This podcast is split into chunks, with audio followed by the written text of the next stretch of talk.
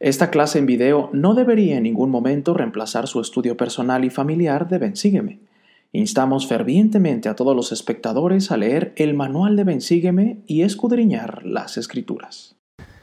Hermanos y hermanas, muy buenas noches tengan todos ustedes. Como cada domingo, su servidor y amigo Pepe Valle está aquí para poder compartir algunos sentimientos, pensamientos en cuanto a la sección 76 que, de Doctrina y Convenios, que lleva por título Grande será su galardón y eterna su gloria. Hermanos, en, dentro de la iglesia restaurada de Jesucristo, de los santos de los últimos días, tenemos muchas verdades y muchas doctrinas que tal vez para el mundo sean muy diferentes, sean muy eh, de un extremo o del otro. Y esta lección el día de hoy puede que sea algo así. Voy a explicar o vamos a hablar acerca de, los grados de gloria y de, la visión que tuvo José Smith. Y yo esperaría, hermanos, que todos nosotros pudiéramos tener en nuestro corazón una oración para poder saber exactamente qué es lo que Dios desea de nosotros, qué es lo que quiere que recordemos o aprendamos o veamos en esta sección. La verdad, hermanos, como les menciono, para muchas personas esta, esta revelación que se dio en el 16 de febrero de 1832 puede que sea ah, muy diferente a lo que sabemos de lo que es el cielo y la tierra. De hecho, hermanos, ah, como contexto histórico, yo quisiera dar un poquito de, historia para que ustedes pudieran saber qué es lo que estaba pasando eh, cuando se recibió lo que se llama como la visión. Y ya que me hice a un lado, ustedes pueden tomar una captura del, del pizarrón el día de hoy. Pero se le llama la visión porque, de hecho, José Smith Ah, en 1820 tuvo la primera visión donde vio al Padre y donde vio al Hijo. Sin embargo, no fue hasta la segunda parte de este año 1832 en el que él escribió esta, este relato de la primera visión. Esta visión, donde ve al Padre y al Hijo, y lo vamos a ver porque es más o menos del, versículo 1 al, al, 9, donde ve al Padre y al Hijo, donde habla mucho acerca de él, y, y también del 19 al 24 pero habla de ellos, de que son seres diferentes y después eh, habla acerca de los grados de gloria. Esta es la primera visión en realidad que escribe o que se escribe eh, el profeta. Entonces, no quiero decir que esta es la primera visión, pero sí es la primera visión donde el profeta habla abiertamente de Dios y Jesucristo. Esta visión la recibe con Sidney Rigdon en, un, en, una, en Hiram, Ohio, donde ellos estaban haciendo la traducción o estaban continuando con la traducción del Nuevo Testamento. Y cuando llegaron al versículo de Juan 5:29, que dice, y los que hicieron el bien saldrán a resurrección de vida, mas los que hicieron el mal a, a resurrección de condenación. Entonces, con esto, con este eh, esta escritura de Juan, José Smith y Sidney Rigdon empiezan a pensar, bueno, si Dios es tan amoroso, si Dios eh, dice que nos va a salvar a todos, ah, si Él dice que va a darnos eh, su gloria, ¿cómo es que la mayoría de las religiones, o todos hasta ese momento en 1832, hablan de que solamente hay un cielo y hay un infierno. O sea que los buenos, entre comillas, van al cielo y los malos van al infierno. Pero hermanos, con eso que estoy mencionando, si solamente estamos dividiendo a todo el mundo y a todos los que han pasado por este mundo entre buenos y malos, yo no me creo bueno. Yo no sé si usted se crea bueno. Y cuando digo no me creo bueno, no me creo lo suficientemente bueno para vivir en el cielo con Dios.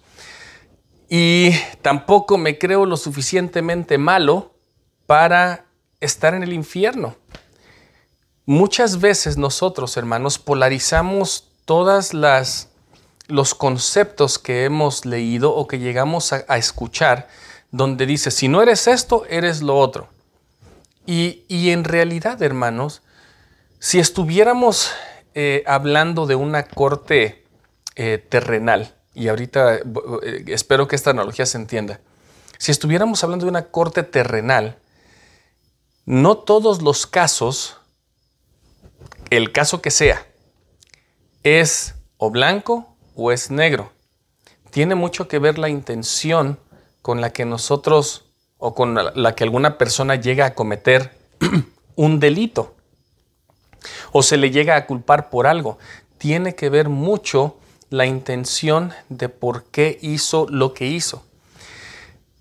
No quiero decir que José Smith tuvo este pensamiento, mas Pepe Valle, cuando él piensa de todo este juicio, porque eh, todo esto va a pasar cuando Jesucristo venga y ya eh, eh, pasemos por el juicio y se nos asigne, y cuando digo se nos asigne, recibamos la gloria que, a la cual nos hemos inclinado toda nuestra vida.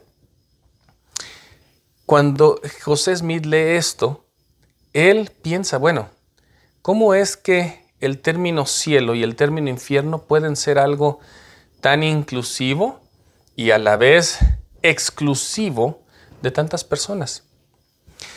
Con esto, hermanos, a la mitad de la sección 76, eh, en el encabezado dice, según las varias revelaciones que habían recibido, era patente que se habían quitado de la Biblia muchos puntos importantes relacionados con la salvación del hombre.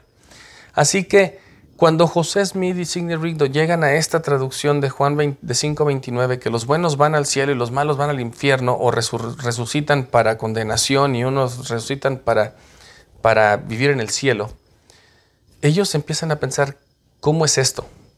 Entonces, la sección 76 se da.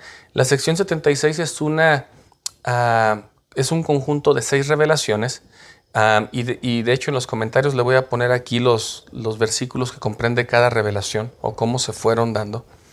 Pero es algo bien interesante que usted y yo, hermanos, eh, es algo para que podamos comprender el gran amor que Dios tiene por nosotros. Y como dije al principio de, este video, esta es una de las doctrinas y verdades que fueron restauradas a José Smith. Él no solamente restauró cosas que estaban eh, perdidas, por ejemplo, o mal traducidas en la Biblia, sino recibió doctrina nueva. La sección 76, de acuerdo a, José Smith, es casi casi una introducción de lo que sabemos, por ejemplo, de la gloria celestial. Si viéramos, eh, eh, para entender la gloria celestial, tendríamos que ver, por ejemplo, Doctrina y Convenios 131, Doctrina y Convenios 98, Doctrina y Convenios 137. Y porque esta revelación es el comienzo de lo que el Padre Celestial nos empieza a dar a nosotros. Entonces, con eso en mente, hermanos, yo quisiera que pudiéramos eh, escuchar la voz del Espíritu como siempre lo invitamos y saber qué es lo que nos toca hacer. Otra vez, porque muchas veces nosotros polarizamos o somos buenos o somos malos, más no tomamos en consideración todas las cosas que queremos hacer, pero por el cuerpo, por este cuerpo carnal, nos lleva a un lado o nos lleva a otro. Así que ah, antes de pasar a la, a, la sección 76 de lleno y los grados de gloria, quiero compartir las fechas importantes. 25 de enero de 1832, José Smith es ordenado presidente del sumo sacerdocio en Amherst, Ohio, en una conferencia de la iglesia. A finales de enero de 1832, José Smith y Sidney Rigdon continúan la traducción de la Biblia del Nuevo Testamento. Se apartan ellos a ir a Ohio para poder hacer esto. Y el 16 de febrero de 1832 se recibe la sección 76 que se conoce como la visión, eh, como ya lo expliqué al principio. El 24 y el 25 de marzo de 1832 un, populacho ah, golpea y llena de brea y plumas a José y Sidney porque, bueno, ya esta gente estaba un poco molesta con el profeta porque Ezra Booth, si recordamos la clase pasada, había estado publicando ya cosas en los periódicos. Así que Ah, y además, hermanos, esta, esta revelación en aquel entonces causó un gran revuelo como lo causa ahora. ¿Por qué? Porque eh, dice eh, en el párrafo, bueno, en el capítulo 14 del tomo Santos que dice visiones y pesadillas, ah, en la página 153 al principio más o menos dice, en Ohio, la visión de José y Sidney estaba causando revuelo. Muchos santos aceptaron rápidamente las verdades recién reveladas acerca del cielo, pero a otros les costó conciliar la visión con sus creencias cristianas tradicionales de cielo e infierno. ¿Salvaba demasiadas almas esta nueva forma de ver el cielo? Algunos santos rechazaron la revelación y abandonaron la iglesia.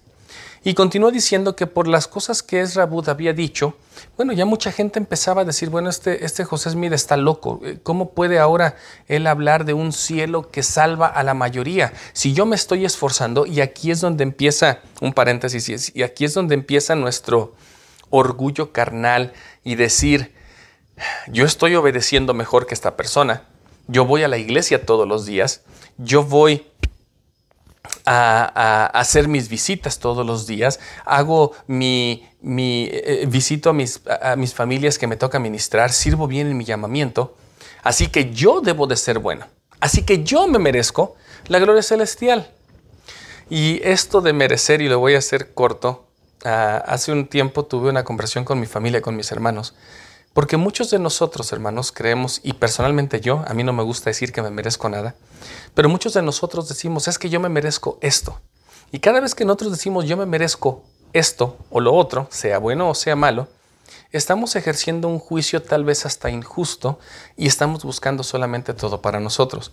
Entonces, con esto de las glorias y, y, cómo obedece uno y cómo desobedece otro, podemos darnos cuenta que mucha gente puede dividir toda la humanidad en buenos y malos, de acuerdo a lo que nosotros vemos. Entonces, en este tiempo de, Kirtland, en este tiempo en que estaban en, Ohio ellos, la gente decía, bueno, es que yo escucho, yo, yo sigo al profeta, yo recibo sus revelaciones y hago todo lo posible. ¿Cómo es que aquel, y lo voy a transportar de 1832 a este, a este tiempo, ¿cómo es que aquel borracho, cómo es que aquella, aquella adúltera o aquel adúltero pueden venir a arrepentirse y recibir una gloria? Ellos deben ir al infierno. Entonces, hermanos, se dan cuenta eh, qué bonito y qué interesante y cuán grande es el amor de Dios que nos hace comprender que todos, hermanos, recibiremos una gloria. Muchos de nosotros, y ahorita estoy hablando mucho de esto, pero es que quiero dejar esto bien en claro, porque muchos de nosotros tal vez hemos crecido con la idea de que sí, todos queremos estar en la gloria celestial. Y todos los demás grados de gloria que haya son una condenación. Sin embargo, hermanos, ustedes se dan cuenta que aún en 1 Corintios 15, 40, 42 y en esta sección 76, no se les dice a estas glorias mundos, no se les dice gloria solamente a la gloria celestial y a estas otras se les dice condenación o mundos de condenación. No, se les dice gloria o se llaman gloria terrestre, gloria celestial. Porque imagínense hermanos, aún aquellos que desobedecieron, y en las escrituras dice los hechiceros y demás, recibirán la gloria celestial donde solamente reciben eh, eh, la visita del Espíritu Santo, donde no tienen la presencia del Padre ni, ni del Hijo, pero es del Espíritu Santo. Y si nosotros sabemos que la gloria celestial es esta tierra, que ahorita estamos viviendo en la gloria celestial, yo les pregunto a ustedes, ¿cómo sería esta tierra sin hambre, sin enfermedad, sin muerte, sin dolor? ¿Cómo sería esta tierra? ¿No sería algo hermoso? ¿No salimos a caminar y vemos todas las creaciones de Dios y decimos, wow, esto es imponente, esto es asombroso, me encanta esta tierra? Ahora se dan cuenta, hermanos, que la gloria, que la gloria celestial, aún si fuera en esta tierra, pero como lo dije hace rato, no existiera hambre, enfermedad, dolor, pesar, muerte. ¿Se dan cuenta qué hermoso sería estar aquí? No estoy diciendo que a esto aspiramos. Lo que quiero decir, hermanos, es de que la idea de que, que nosotros tenemos de que si no recibo la gloria celestial, estoy condenado, bueno, depende a qué nos refiramos cuando hablamos de condenación e infierno. Con esta introducción un poco larga de toda esta sección, aunque ya hemos hablado de la clase, quisiera que viéramos un video.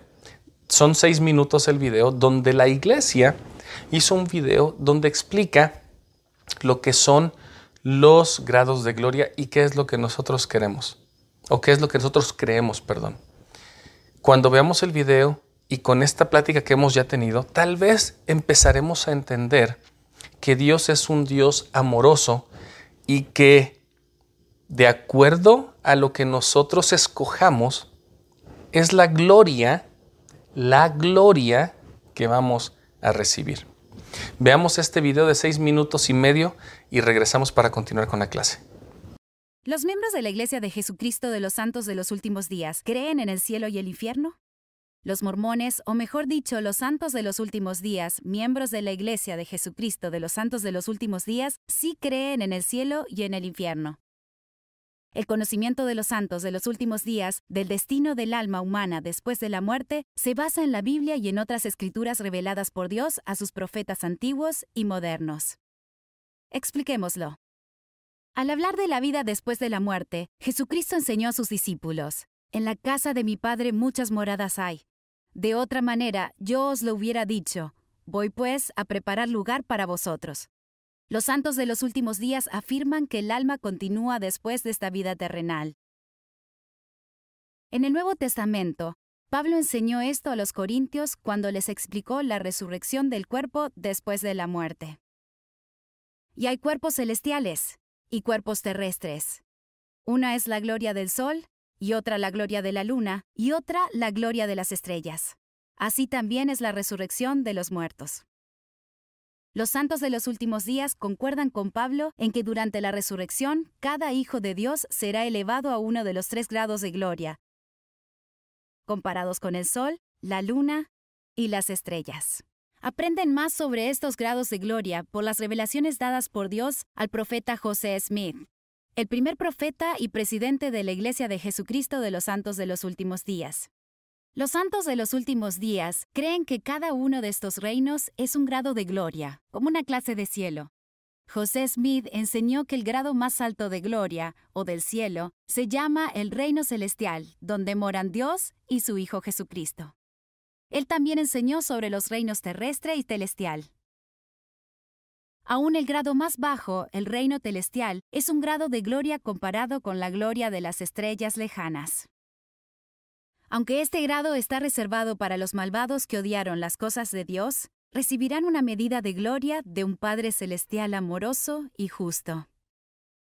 El reino terrestre y su resplandeciente gloria comparada con la luna es la recompensa para los que llevaron vidas buenas y honorables, pero que nunca aceptaron plenamente el Evangelio de Jesucristo. El grado más alto de gloria, el reino celestial, comparado con el brillo del sol, ofrece una recompensa de vida eterna en presencia de Dios y su Hijo Jesucristo. Allí heredarán todo lo que el Padre posee. Somos hijos de Dios, y si hijos, también herederos, herederos de Dios y coherederos con Cristo. Retrocedamos un poco. Después de la muerte, ¿qué pasa con el cuerpo? Los santos de los últimos días creen que después de la muerte, los que vivieron en la tierra vivirán para siempre con un cuerpo físico, perfeccionado y resucitado. A esto se refieren cuando usan el término inmortalidad. Este es un don del Salvador Jesucristo, Debido a su sacrificio expiatorio, su muerte en la cruz y su resurrección, Él venció la muerte y abre el camino para que todos los hijos de Dios resuciten. Los miembros de la Iglesia también creen que aunque todos los hijos de Dios obtendrán la inmortalidad, no todos recibirán la vida eterna. ¿Cuál es la diferencia? ¿qué significa la vida eterna? Es una parte importante de las creencias de los santos de los últimos días, y simplemente significa morar con Dios y Jesucristo y vivir como ellos viven en la gloria más alta del reino celestial. A esto también se le llama exaltación. Es una oportunidad para progresar, para llegar a ser como Dios y Jesús, y es una recompensa a la máxima fidelidad a los mandamientos de Dios. Es para aquellos que reciben la misericordia de Dios a través de la fe sincera en Jesucristo y el arrepentimiento mediante su expiación.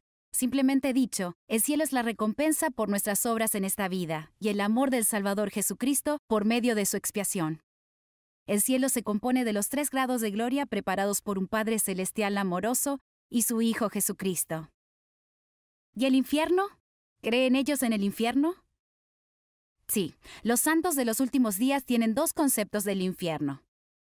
Primero, es el lugar de espera temporal antes de la resurrección en el mundo de los espíritus, para los que fueron desobedientes en la vida terrenal.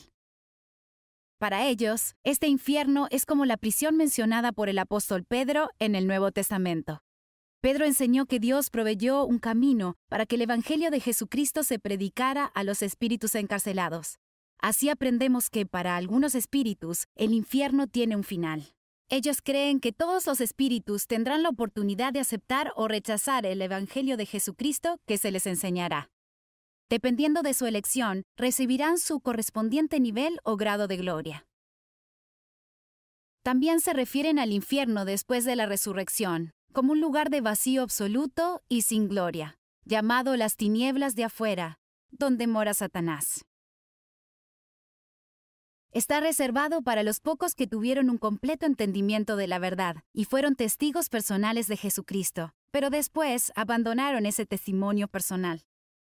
Solo los más inicuos son asignados al infierno como destino final. El Padre Celestial ama a sus hijos y hay una mansión de gloria disponible para todos. El plan de felicidad de Dios provee un camino para que sus hijos regresen a vivir con Él. Ese camino es el Evangelio de Jesucristo. Es este anhelo eterno de estar con el Padre Celestial y su Hijo Jesucristo, y llegar a ser como ellos en la morada sublime que Jesucristo enseñó, lo que motiva a los santos de los últimos días a vivir con un propósito y a progresar, amar a sus familias, servir en la comunidad y seguir totalmente al Salvador. Los santos de los últimos días creen en el cielo, el infierno y los grados de gloria. Ahora ya lo sabes.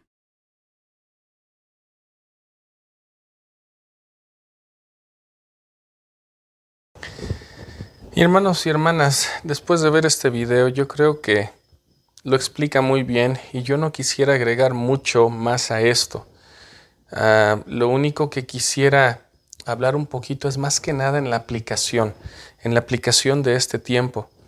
Más recuerden, todo esto, hermanos, es posible porque nosotros tuvimos un Salvador en esta tierra. Dice en el versículo 5 de Doctrina y Convenio 76, porque así dice el Señor, yo el Señor soy misericordioso y benigno para con los que me temen, y me deleito en honrar a los que me sirven en rectitud y en verdad hasta el fin. Del versículo 1 al versículo 9 más o menos, ah, habla acerca de, Jesucristo, de su misión. Del 9 en adelante habla acerca de Dios, y Jesucristo. Ah, y habla acerca de, lo que es el Evangelio. Y hermanos, al hablar de estos, de, estos términos de glorias, otra vez, quisiera que siempre pensáramos en el Padre amoroso y en su Evangelio. Dice en el versículo 13, al final del versículo 12 y después voy a continuar leyendo bueno, leo todo el 12. Fueron abiertos nuestros ojos e iluminados nuestro entendimiento por el poder del Espíritu al grado de poder ver y comprender las cosas de Dios. Aún aquellas cosas que existieron desde el principio, antes de que el mundo fuese, las cuales el Padre decretó por medio de su Hijo unigénito que estaba en el seno del Padre, aún desde el principio, de quien damos testimonio y testimonio que damos es la plenitud del Evangelio de Jesucristo, que es el Hijo quien vimos y con el cual conversamos en la visión, celestial. Y hermanos, esta, esta revelación, estas revelaciones que se recibieron, están llenas de doctrina, están llenas de, esperanza para nosotros, de saber que un Padre Celestial nos va a permitir estar en la gloria que nosotros decidamos estar. Él no nos va a forzar a llevarnos a la gloria celestial.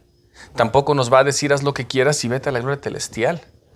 No, o, y bueno, y ni siquiera hablamos de los hijos de perdición, porque para ser hijo de perdición, hermanos, y ya lo he aclarado en otra, en otra clase, usted habría tenido que ver a Jesucristo, al Padre Celestial, y después, si tuviera la oportunidad, crucificarlo en ese momento.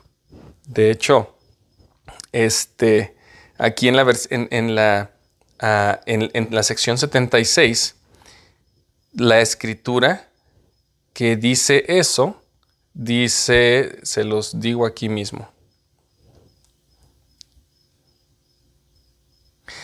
Versículo 35 de sección 76. Habiendo negado al Santo Espíritu después de haberlo recibido y habiendo negado al unigénito del Padre, crucificándolos para sí mismo y exponiéndolos a vituperio. Para que alguien de nosotros, hermanos, sea hijos de perdición, tendríamos que tener los ojos abiertos y ver la gloria de Dios y ver al Padre, ver al Hijo y después negarlo y decir, si, te, si puedo te crucificaría otra vez.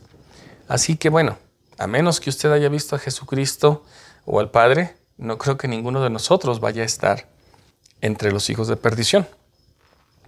Ah, y, o bueno, o tal vez eh, que cometa alguno de los pecados imperdonables, que serían negar al Espíritu, como lo dice aquí, y derramar sangre inocente. Así que, eh, hermanos, quisiera que pudiéramos tener, abrir nuestra mente a, esta sección y estudiarla como familia. Ver los manuales, ver qué es lo que dice de, aquí, porque a veces nos encerramos tanto que si no logramos la gloria celestial, vamos a, estar perdidos, vamos a estar condenados en alguna otra gloria. Pero déjeme decirle, hermanos, si nunca hemos escogido las cosas celestiales aquí en la tierra, si nunca nos ha gustado ir al templo, si nunca nos ha gustado servir al prójimo, si siempre hemos buscado todas las cosas para mí, ¿ustedes creen que estaríamos a gusto en la gloria celestial si aquí, donde nos estamos preparando para recibir más luz, conocimiento y más gloria, ¿ustedes creen que si no hemos escogido eso aquí, lo vamos a escoger cuando estemos en la presencia de Dios? No. Dios sabiendo eso, Él prepara una gloria para que nosotros nos sintamos cómodos, nos sintamos que logramos lo máximo en nuestra vida. Y otra vez, yo no voy a poder cambiar la, mentalidad de nadie. Mas para aquellos que piensan que es la gloria celestial o nada, hermano, yo le digo, continúe esforzándose. Dios es un Dios amoroso que ah, nos va a permitir estar donde podamos ejercer y podamos recibir la mayor gloria que nosotros podamos aguantar.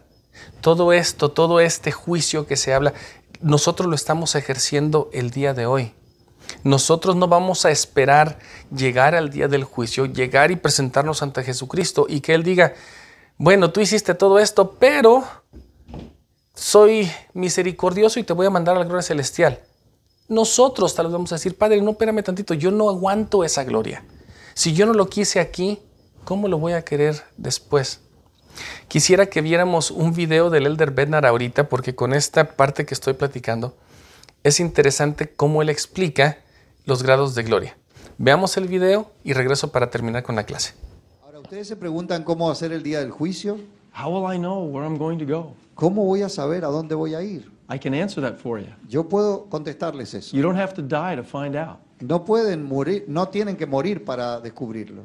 If living the gospel for you is hard, Si vivir el evangelio para ustedes es if it's difícil, a chore, si es una tarea, un deber, Oh, if I just wasn't a Latter day Saint, I could have fun. Oh, y si yo no fuera santo los últimos días, podría divertirme.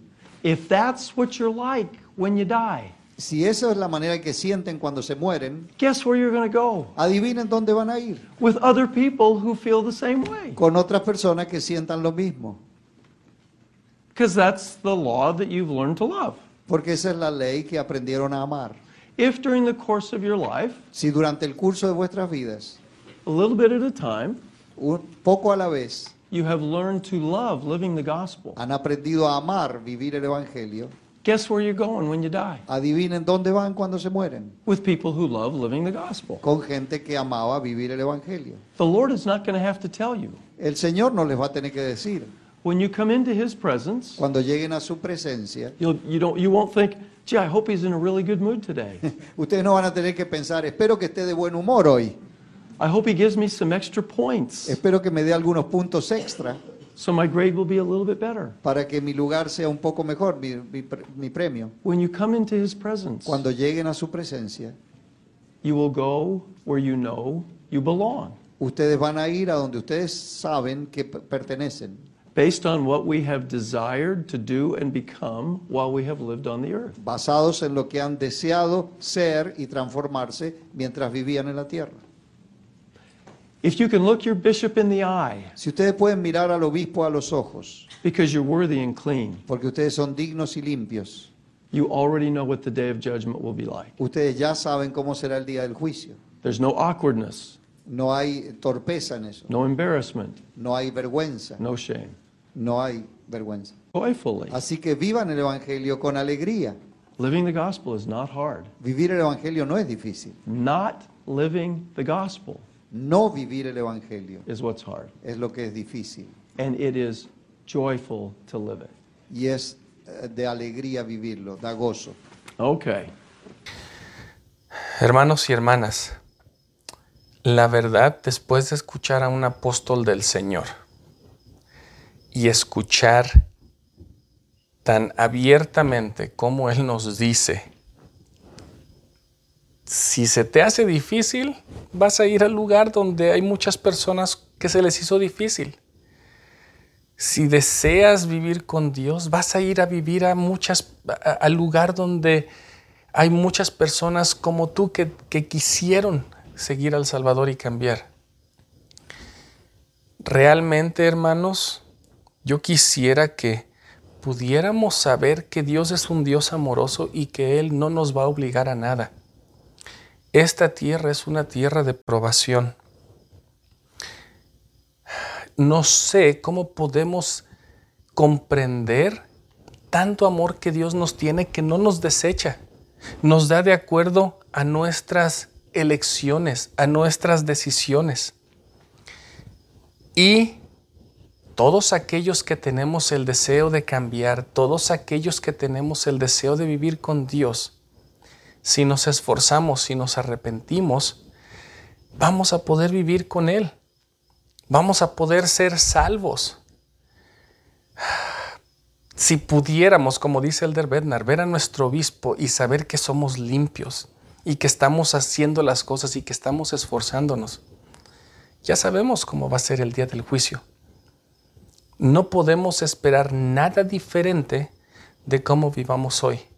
Sin embargo, con esto que digo, esta vida es grande. Hay muchos años, hay mucho tiempo para prepararnos. Y cuando digo esto, nadie sabe cuánto tiempo va a vivir.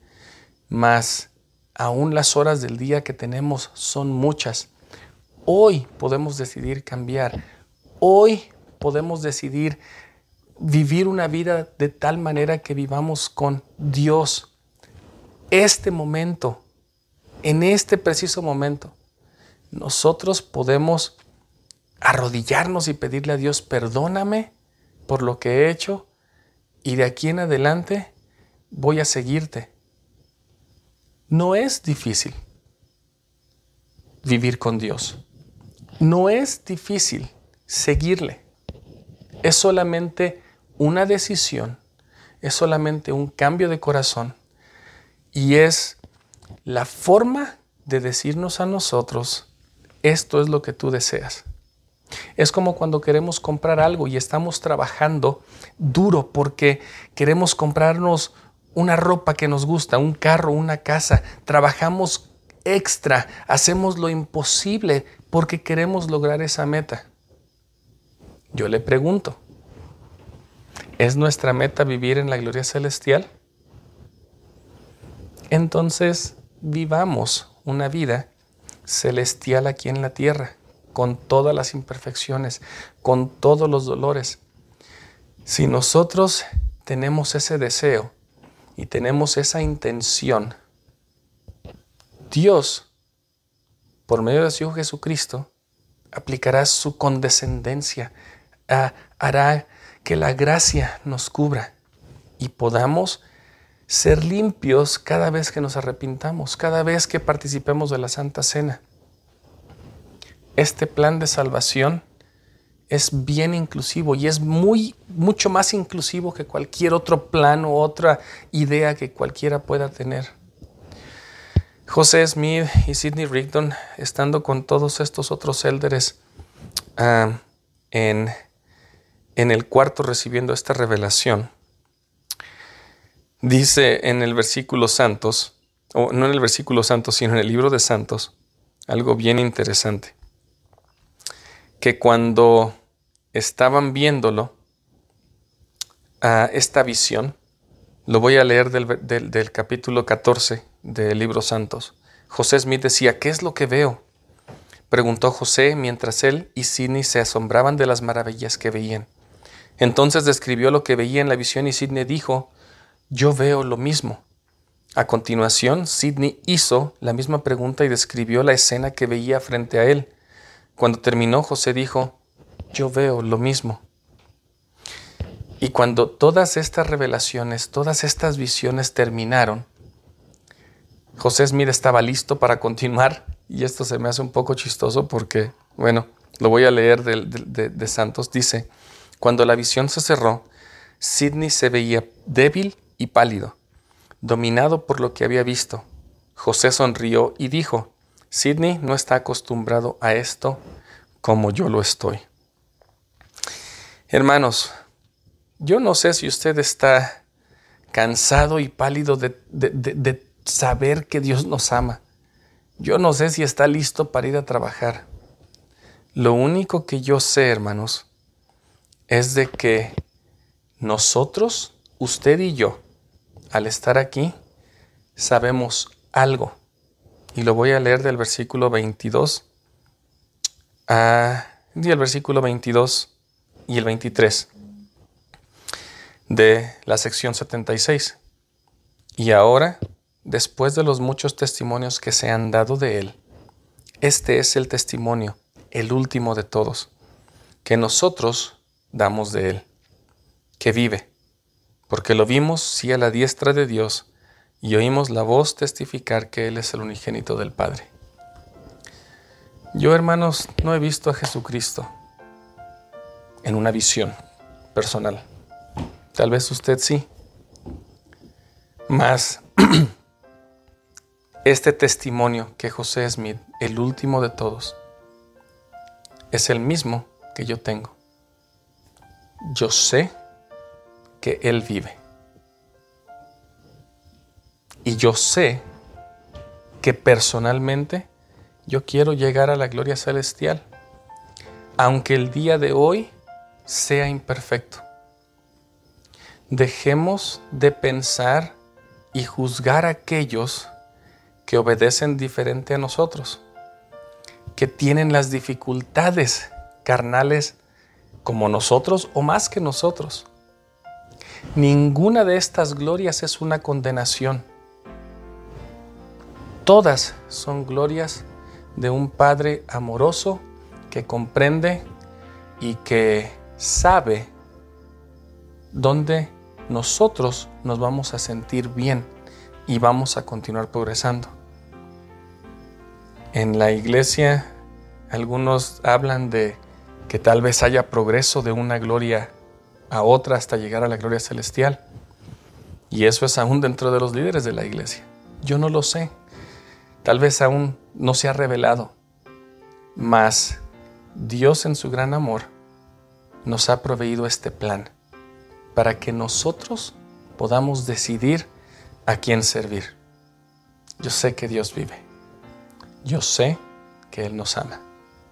Y yo sé que mi Salvador es mi Redentor. Espero y deseo algún día vivir con Él. O vivir donde yo decida estar. Mas si el deseo del día de hoy es vivir con Él, Dios nos concederá nuestro deseo al nosotros continuar preparándonos para vivir con Él. Eso es lo que yo sé, que Dios vive y que Él desea que regrese a su presencia. En el nombre de Jesucristo. Amén.